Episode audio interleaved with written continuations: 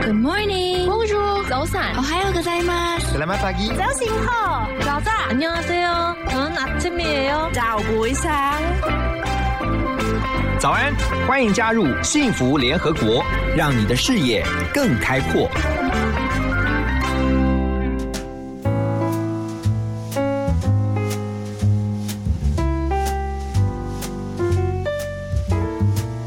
Hello，大家早安，我是何荣，欢迎大家来到幸福联合国。每一个礼拜一到礼拜五的早上九点到十点钟，我在幸福广播电台 TR Radio。那今天呢，我们同样的是要访问一位很特别的来宾啊，而且是要透过岳阳的电话连线，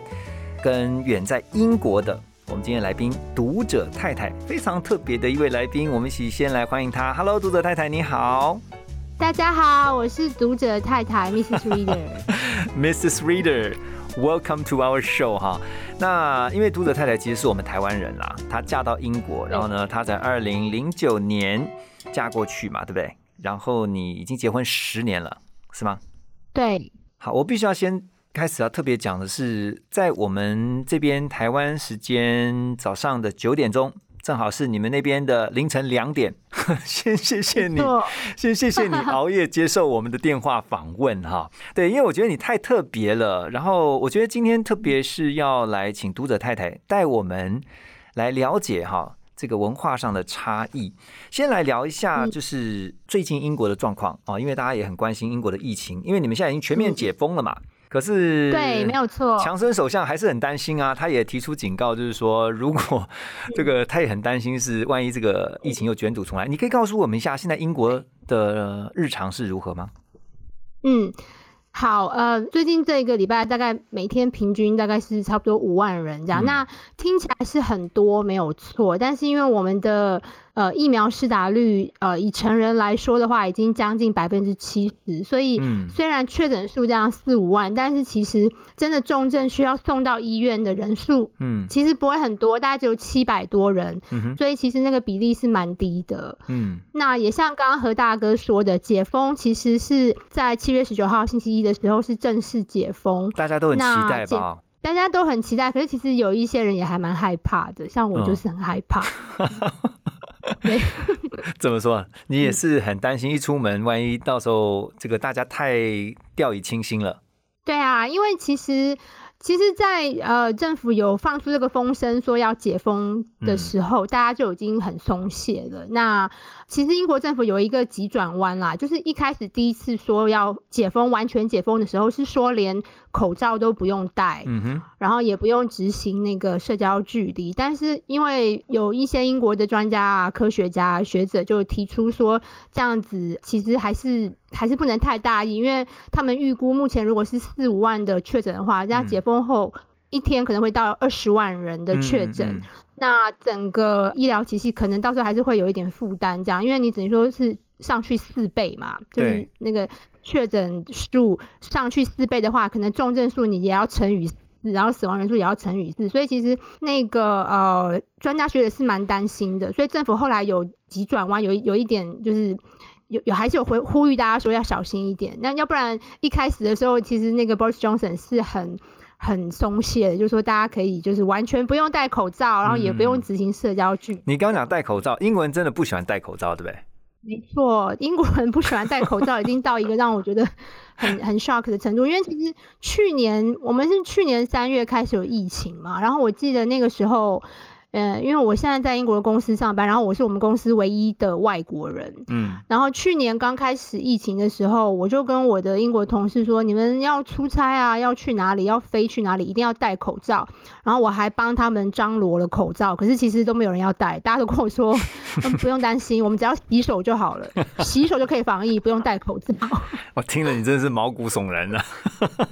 对啊，哦他们其实英国是在死了大概四万人之后，是啊政府才承认戴口罩是可以防疫的。对，哎，我先问一下，为什么会嫁到英国去？而且你一住就住了十年呢、啊？我在你的书里面是看到你自己也从来没想过，对不对？没有哎、我从来没有计划我的人生会呃落脚在这边。我其实发生了什么嗯是事？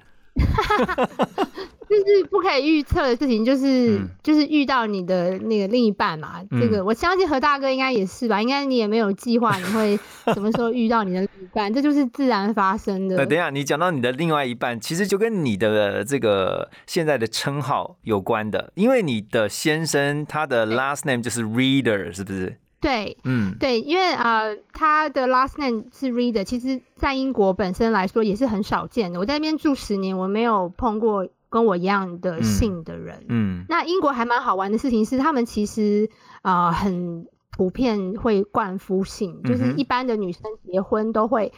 直接把自己的姓改成先生的姓。这个事情我以前也不知道，我是来英国之后才发现这个是很普遍的现象。这个跟什么女权没有关系，对这就是一个社会文的化风气。就是文化。，对所以所以那个你嫁给老公以后呢，那就是叫 Mrs. Reader，这是为什么是你读者太太的由来哈。但是对，那那为什么会本来去的时候是做了一年的志工嘛，但就遇到了对先生，然后就结婚，就决定留下来了。哇，这个决定蛮勇敢的。很勇敢呐、其实中间是有大概一年多的远距离恋爱，就是我后来认识他之后，我我的 project 结束之后，我就回到台湾，然后他就马上就追过来，然后跟我求婚这样子。然后那时候也是有考虑一下，因为我在台湾的事业什么也都还不错嘛，我以前是记者这样，然后也是后来转公关，我也是做的很开心这样，所以之前是有双方还是有考虑一下，到底结婚以后要住在哪一个国家。对，然后最后是决定要来英国试试看。我觉得可能也是，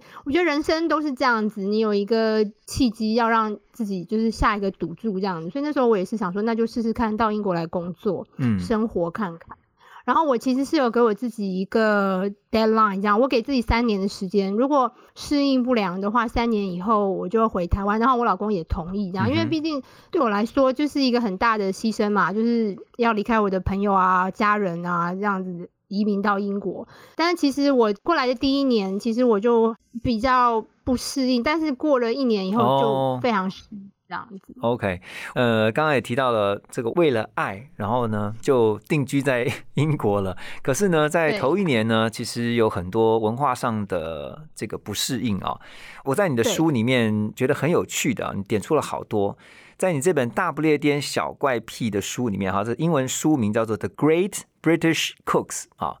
那这个书里嗯面呢提到，我特别有印象的一点就是你在一开始就写说，他们洗碗的方式是你对，从来没见过，来，赶快跟大家讲一下他们怎么洗。在台湾的话，洗碗就是丢洗碗机嘛，要不然就是就是在水槽里，然后嗯用清洁剂，然后会冲水。可是英国的话，他们有一个我称之为独步全球的洗碗方式，因为他 们是呃会把那个水槽，就是琉璃台嗯放满水，然后倒清洁剂，然后就很多泡泡，嗯然后他们就把所有的碗盘都丢进去，然后丢进去之后呢，他们就这样撸一撸啊，就这样，你知道，嗯就把油污啊搅一什么搅撸撸掉，这样。对，这然很后正常然啊，后我他们也就是这样啊，直接有的时候，嗯，对，可他他们就直接捞起来，然后就晾在旁边，就不会冲水这样子。啊，那对，我上面如果第一次残留看的到反应洗洁剂怎么办？对啊，我第一次反应也是跟你一样，我就我就问我英国朋友说，这样子吃了不会有问题吗？然后他们都说不会啊，他们说会挥发，你不用担 心。然后后来我嫁给我先生之后，发现他也是这样，然后我嗯婆婆也是这样。那我就我现在觉问得，请问你现在也是这样吗？ 没有结婚之后，因为就是生活在一起，然后因为嗯我算是一家之主这样，嗯所以嗯嗯我影响他，他现在会冲，他现在有被我影响。你把你把我们台湾的洗碗文化带过去就对了。因为我真的觉得这样不 OK 啊，那上面就有泡泡，然后你就拿起来吃，这样子很不舒服。我跟你讲，我我在听你描述这一段的时候啊，我唯一能够想到一个解释是什么，你知道吗？因为啊，欧盟他们对于像什么用品、食品，他们有非常嗯高的这种安全标准，所以我在猜他们的洗洁精应该是有透过，比如说欧盟认证或者是检验过的。嗯他们这个比如说像有机呀、或者说比较无毒的，我就比较能够往那个方向去解释，所以他们不怕，他们比较不担心这有个。可能，对，而且嗯有而可且能你你你在这个书里面，你甚至也提到说，其实他们担心的不是残留洗洁精的问题，而是如果残留的洗洁精会不会影响到食物的味道？我觉得是太有趣了。 对对，就他们关心的嗯点跟我们不一样，我们是从那个健康的角度来看，他们是从别的角度。嗯，在你书里面啊，我看到那个大纲，其中最吸引我的是在第二趴，就是日不落国的普通生活啊，里面嗯提到很多的这个文化差异啊。等一下，请你来告诉我们，像你提到什么比嗯好机票贵的天价火车票，还有世界上最难考的是驾照，诶，立刻吸引没了错我的眼球，诶，怎么一 回事？嗯，我这个书其实有分两个部分，一个啊是生活方面、食衣住行方面，我觉得呃，我有遇到 culture shock 的部分，然后另外一方面是在比较偏重在思想跟观念上。那嗯我觉得生活方面那是最直接的嘛，就是因为跟我们的习惯很不一样。譬如说，他们的火车票真的非常非常贵，嗯譬如说从我家到伦敦的距离大概是一小时十五分钟这样子。嗯，那车程大概是一小时十五分钟，对，嗯那如果是在台湾的话，一小时十五分钟，差不多大概就几百块嘛，对不对？那嗯但在英国的话，是大概要一两百英镑这样，所以就是大概七八千台币这样子。哇，那这么贵啊！对，其实这个连英国人自己都有在抱怨说太贵了，因为甚至比一些去欧洲的联航机票还要贵。去嗯欧洲联航机票可能大概了不起，有时候便宜的时候十几二十磅就有，可是竟然去就是同一个国家境内，嗯，就是坐火车竟然是要这么贵这样，所以坐其火实车很比多人都坐在飞机抱还怨。贵，对啊，没错，真的是这样子，这一点都不夸张。嗯，因为为他们的运输成本在欧洲来说的话是前几高，可能只有比北欧国家和瑞士低一点点这样子。因为什北么欧为跟什瑞么士他们的物价运输本来成本就会这么高啊？嗯，其实这个是跟铁路私有化之后有关，因为嗯本来在那个柴切尔夫人之前，英国的铁路其实是国有的。那嗯国有的时候，其实就是因为国家营运对嘛，所以其实那个火车票其实成本是有在控制的。但是柴切尔夫人把这个火车私有化之后，很多私有公司，就是民营的公司，就每年就在涨火车票价钱，然后政嗯哼府也很难去管制这样子，所以是一个问题。每一年那个选举的时候，其实工党、劳工党都有在讲这件事情，就是要管制火车票的票价，不然它已经很贵了，但是每年还是在调涨。所以我们现在也在观察，看是不是有可能有哪一天工党如果当选的话，有没有可能会回归以前的票价这样？因为真嗯的太贵，很多人都吃不消。你说他们的哦真火车，那所以他们的也有很多不同的火车公司是这样子吗？就像我们那种客运对一样，对，没有错，很多很多公司，然后所以有一些公司的服务会比较好，有些哦嗯公司的话就是会常常火车会 delay，、嗯哼，然后你看它票价这么贵，其实它的服务完全不能跟我们台湾高铁比，它很慢，然后很容易嗯 delay，、嗯嗯嗯。所以贵的很没道理这样。那那还有一个是世界上最难考的驾照，为什么你会这样说？因为真的很难考，就多是它多多的难考啊！讲一下它的通过率是百分之四十，哈，他们怎么考？他们怎么考？跟我们一样，就是会有笔试，然后再来是路考嘛，会有两嗯个阶段。但是它笔试就很难，就是像在台湾的话，笔试几乎就是一次考就会过。但是在英国的话，其实他们的笔试因为有两个部分，一个是选择题嘛，就是多重选择题，然后一个是叫做 hazard awareness 嗯哼 test，、就是它要考验你的路感。所以它其实有点像电动这样，就是笔笔它试会考多一个得啊出路 video 感哦， 我听到我就觉得笔试怎么考路感啊？错，所以很难，因为他的方法是他会放一个 video，好像有六七段 video 给你看，嗯然后每一个 video 其实都有一个 hazard，就是会有一个路况出现，可能是行人啊，可能是机车啊，可能是别嗯的车这样。然后你要在看到那个 hazard 的时候，马上就去用滑鼠去点，嗯可是你不能点太早，也不能点太晚，你要点在那 个他们觉得一般驾驶，你你知道会察觉到的那个时机点，嗯所以那个部分真的非常非常难。很多人 fail 都是因为那个部分没有掌握好，那他不能换所以笔试国就际用国际驾照换吗？不行，呃。这是最近的政策，最近台湾哦驾照好像可以换了，所 OK 以以前都是要自己去考这样子。所以你自己也去考，因为你在英国要开车吗？对啊，有有有，一定要在英国一定要开车那，因那为嗯，比较方便。那你你你考几次？我讲出来很丢脸，这样我考了五次才过这 样。对，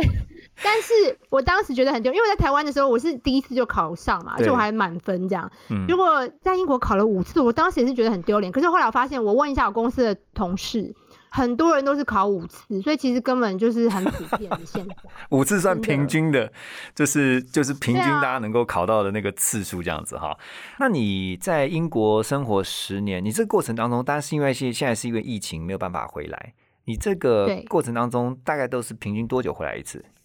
其实没有疫情的时候，也没有很常回去啦，因为原因是因为我有家庭，嗯有小孩的关系。因为英国的教育制度是义务教育，是国家付钱给你去上学嘛，所以你到不几可以岁请假。到十八岁，从四，OK，岁开始到十八岁这样嗯，哼，所以就变成说，我们能回去的时间就只有小朋友的暑假。嗯，那小朋友暑假，因为相信何大哥也知道，因为台湾就是很热嘛，台对湾就是对，我觉得英国人的体质是有点受不了的，就是因为英国的平均温度大概是十八度到二十五度，就夏天的话，其实让他们去适应这种三十几度的高温，其实是还蛮挑战的。所以嗯因为这个问题，所以有很多次我们都是刻意避开暑假的时候回去这样子。嗯也不过是你这样说对我没有非常常回去。对，可是你说天气的话，其实我觉得人家听到伦敦也会觉得它是，当然雾都，或者是说它常常下雨。对，哎你们那边也没是吗？错。对，整个英国的气候就是很常下雨。我们都说一年三百六十五天，我们有三百天是下雨的。哇，好湿哦，真的。 对，不下雨的话，其实也是阴阴的，然后就是那种英伦三岛的那种阴暗的天气，其实嗯冬天的时候还蛮忧郁的。 OK，好。另外，在你的书里面啊，你刚刚提到嘛，就是说生活是一部分，另外一个部分就是有关于这个民族的文化哈，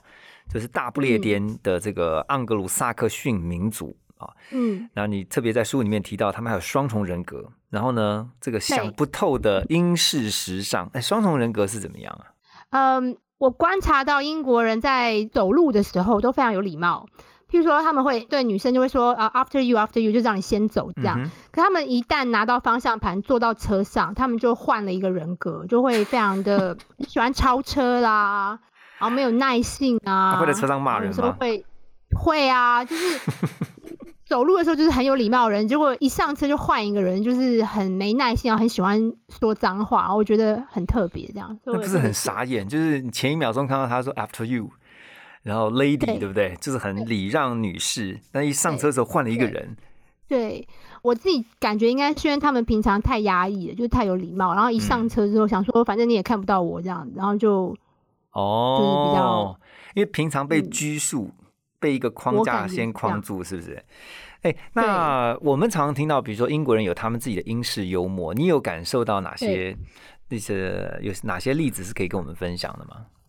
英式幽默很多外国人都听不懂。嗯，譬如说看电影的时候，我一开始也听不懂，一开始刚来的时候也觉得这不好笑啊，为什么我老公笑那么高兴？所以像后来渐像什渐的我， 么？对，像什么就有一个我常跟大家说这个例子，因为我觉得这个例子很很经典，就是、嗯呃，我有同事英国的同事啊、跟她的男朋友去西班牙度假，嗯那那西班牙就是南欧的南欧的民族嘛，那那个我同事那个时候是怀孕，嗯然后那些南欧的民族对于 baby 呀、对于小朋友，他们是非常狂热的。所以一看到我同事怀孕，就说啊，你怀孕了，好棒哦！那你知道那个肚子里的孩子是男孩还是女孩吗？嗯，然后他这样子讲完之后，我那个英国朋友的男朋友，就是他也是英国人，他就不苟言笑，就是脸上就冷冷的，然后没有表情，就回了他一句：“呃，我不管是男孩女孩，我只希望这个孩子是我的。” 然后讲完之后，我不晓得何大哥感觉是怎么样。嗯，英国人觉得这个很好笑啊，嗯可是可能西班牙人或台湾人就觉得，哎、这好像有一点 就好像我们在讲冷笑， 我们在我们在讲冷笑话，然后讲完之后先静默个三到五秒，大家都没有 没没有反应，然后突然说 哈哈哈哈哈哈，就开始笑一下这样子。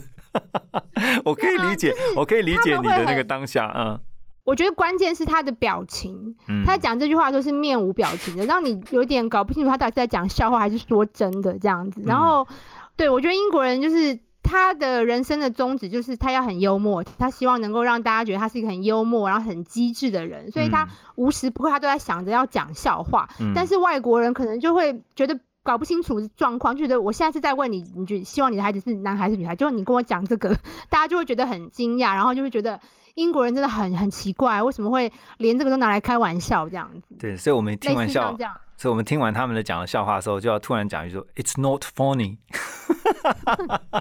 还有哪些英式幽默你观察到的？我观察到英国人很喜欢自嘲，他们很喜嗯欢开自己玩笑，因为、呃，开自己玩笑其实是最安全的嘛，就是你不会伤害到别人这这个样，蛮所以好这的是一个对算是一个入门。嗯，就是他会那自如果己我建议怎样大怎家样怎样如果开自己听不玩懂笑，然后譬如说他们会说，呃，我的厨艺很差，我连水都会烧焦，嗯，类似像这样。然后讲完之后有没有人笑？我我就会笑啊，我不知道别人会不会，因为我觉得水怎么可能会烧焦，对不对？但是他的意思就是想要他用一个很幽默的方式自嘲，这样说哦厨艺真的很差，连水都会煮焦这样子。哎、我我对我突然很好奇耶，你老公是因为这样追到你的 吗？你觉得他有什么幽默特别吸引你的地方？我们一开始约会的时候，呃，就是因为刚去英国英英文都不太好嘛，所以有时候要回答问题的时候，我就要想一下。嗯然后每次我在想的时候，他就一边看手表，然后一边说：“你慢慢想哦，那个我的火车是下礼拜一这样。”就类似像这样的哎、情 况。这个有中，这个有中，这个我觉得有有幽有幽默我，就觉得他很幽默，嗯对啊，或者是他就会说，呃，你慢慢想哦，反正圣诞节是下个月的事情，之类的，他就会、嗯他用一个方式去开你玩笑，可是是很幽默的方式，不是很直接的推你说，哎、你可不可以讲快一点这样子？你这个让我想到另外一个例子，就是我有一个在英国留学的，就是他念法律，然后念那种像牛津这样很好的学校的这个朋友，然后他们有有有一次在讲说，哎、我们要约什么时候？如果他不想跟你约，他说啊，好好好，我们约那个二月三十号，然后你就说好啊好啊，你就记下来有 吗？然后就记完之后，他说二月有三十号吗？然后他说没有。所以意思是他根本不想跟你约，所以他就跟你讲一个是不存在的日期。对我就从他身上就学到哦，这个也是英式幽默。那我觉得对今天读者太太跟我们分享了很多，就是在英国生活当中你看到的，或者说你自己体验到的很多文化上很有趣的地方哦。那我特别在你的书，你自己在一开始的前言当中，你有写到一个文化同理心，我觉得这个很重要。就是我们虽然呃会接触到不同的文化，可是我们常常会因为缺乏了文化同理心，所以在遇到文化冲击的时候，常常会不知道该怎么去反应。那你是怎么在这一块上面做的？你会怎么建议大家？嗯，